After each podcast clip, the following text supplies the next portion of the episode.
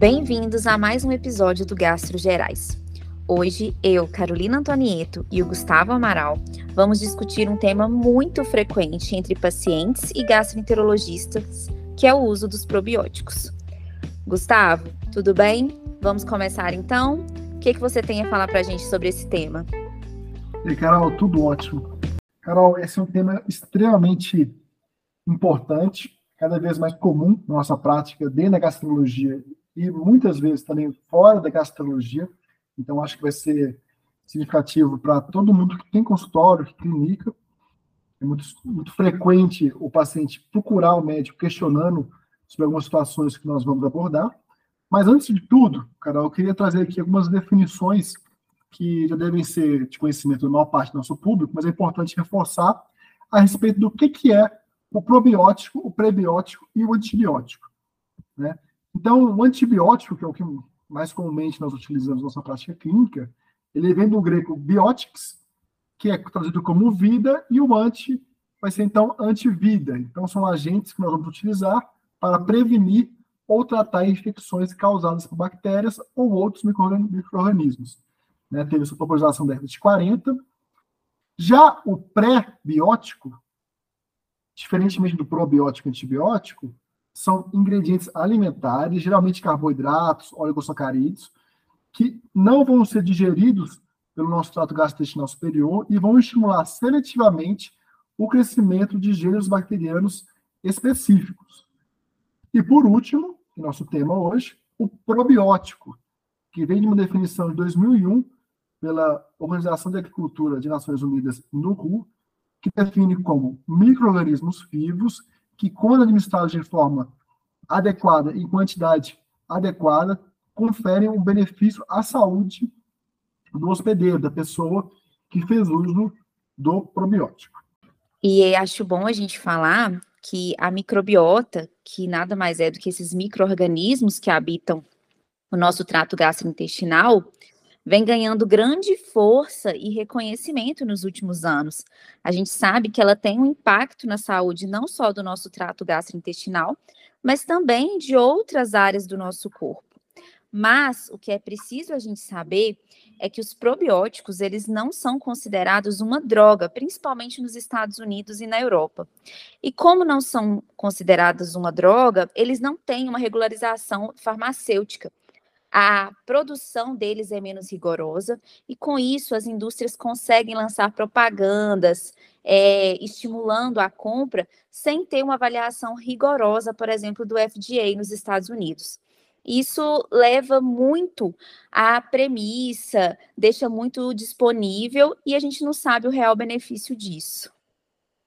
Isso é muito importante, Carol, que o nosso público tenha conhecimento, e foi até possivelmente um dos grandes motivos para popularizar tanto o probiótico. Né?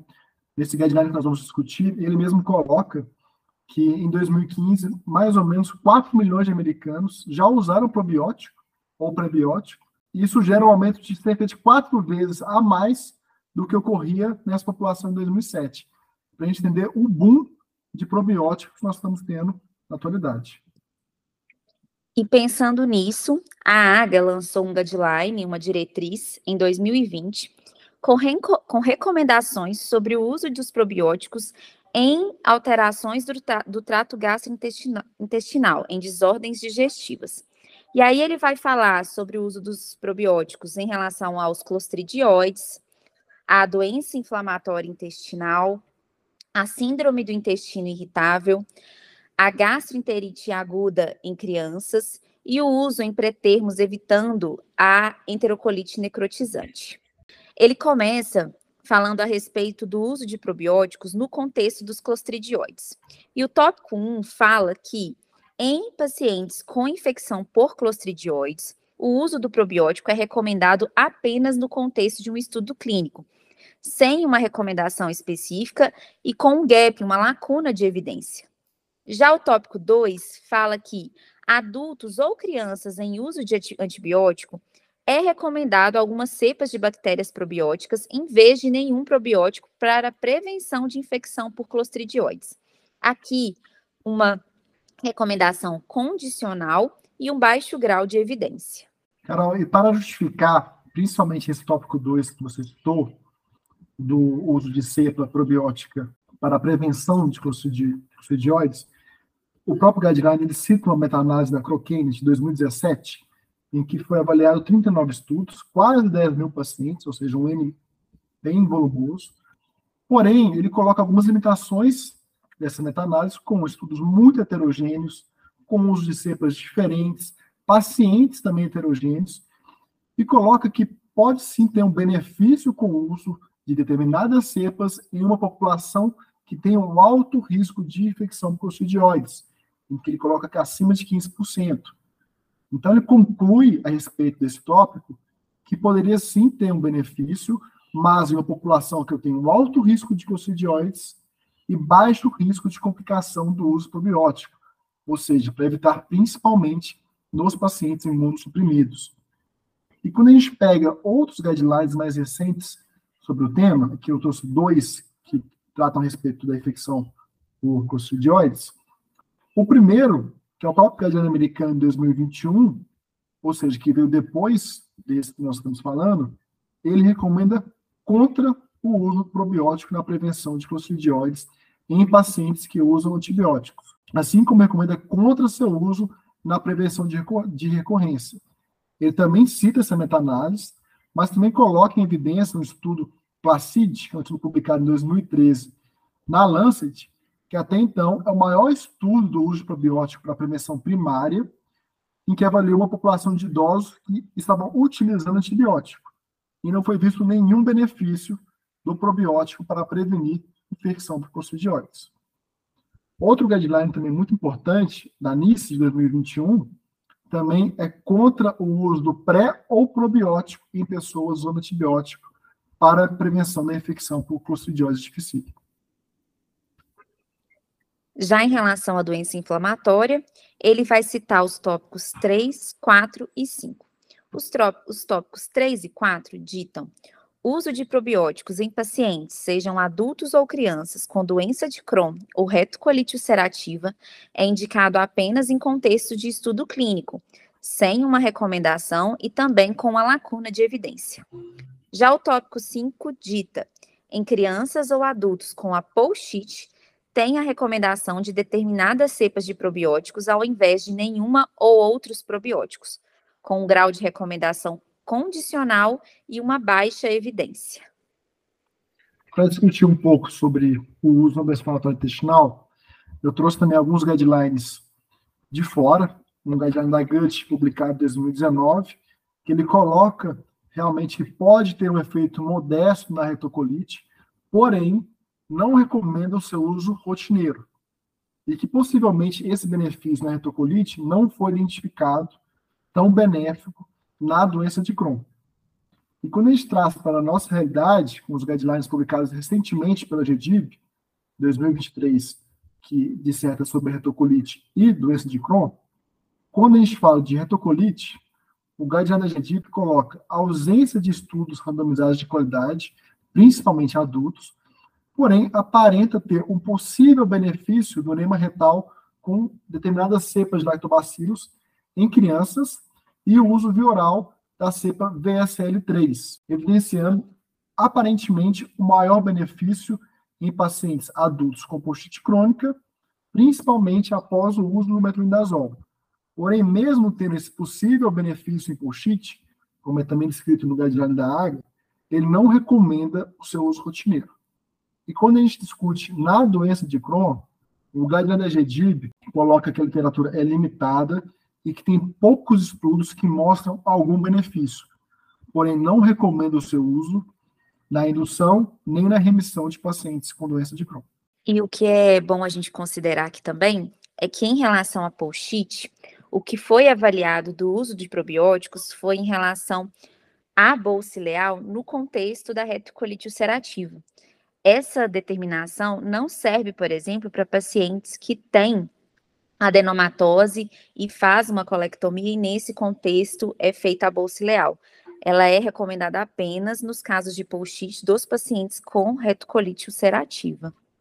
Exatamente, então a gente vê que talvez tenha um benefício uma população muito selecionada de retocolite, né? Exatamente. Já o próximo tópico, que é o tópico 6, dita do uso dos probióticos na síndrome do intestino irritável. E o que ele fala?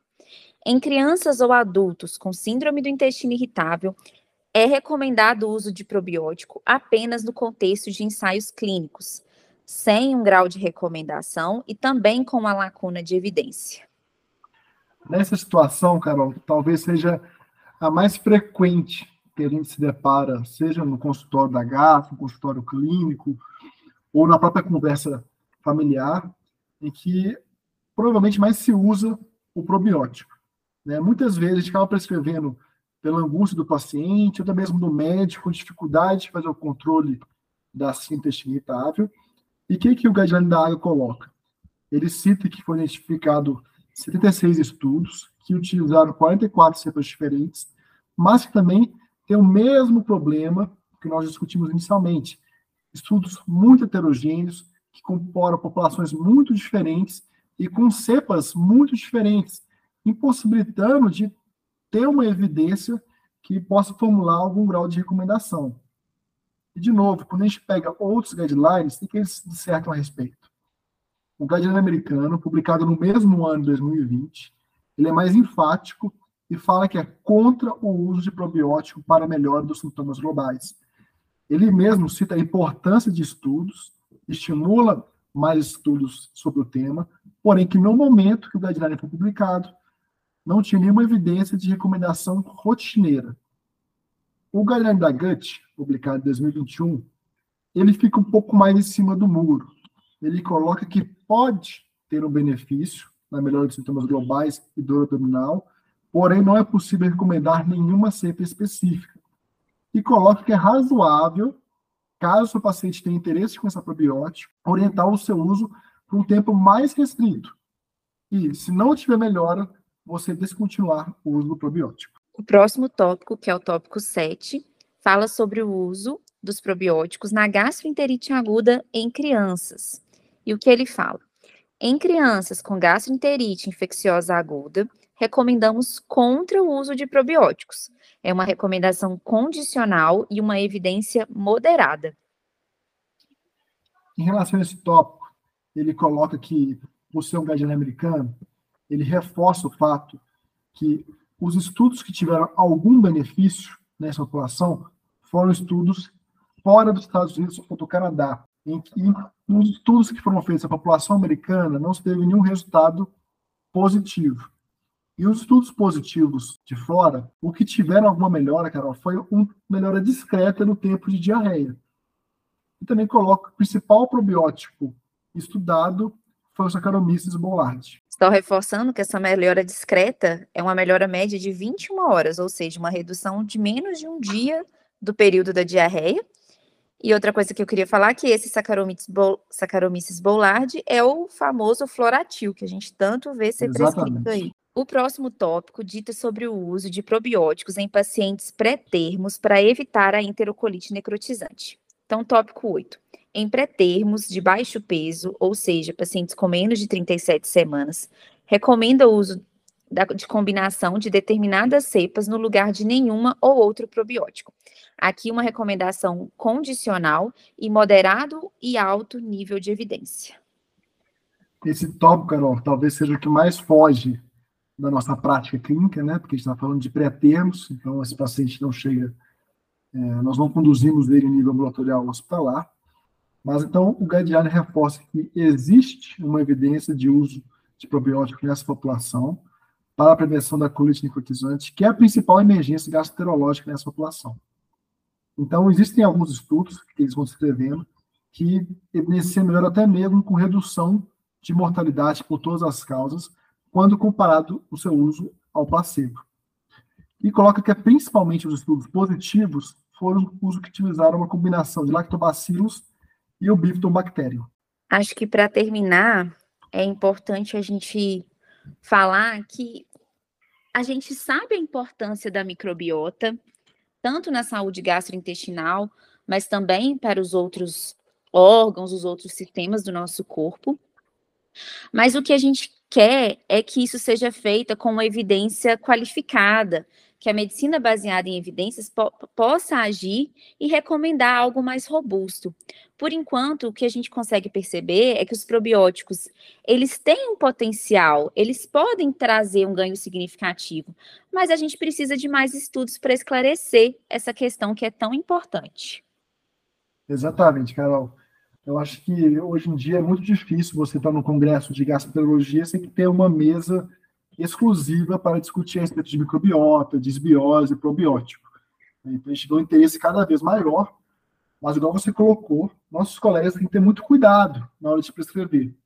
Né? Primeiro, que não é uma droga, não é um remédio inócuo, e tentar trazer sempre tudo à luz do que nós temos de medicina baseada em evidência. Lembrar que probióticos, como você falou no início, são micro-organismos, né? Então a gente vai ficar ingerindo micro-organismos assim, sem saber o real benefício disso, tem que realmente tomar muito cuidado. É isso, pessoal. Espero que vocês gostem. Obrigada, Gustavo. Curtam a gente nas redes sociais. Até a próxima. Até a próxima.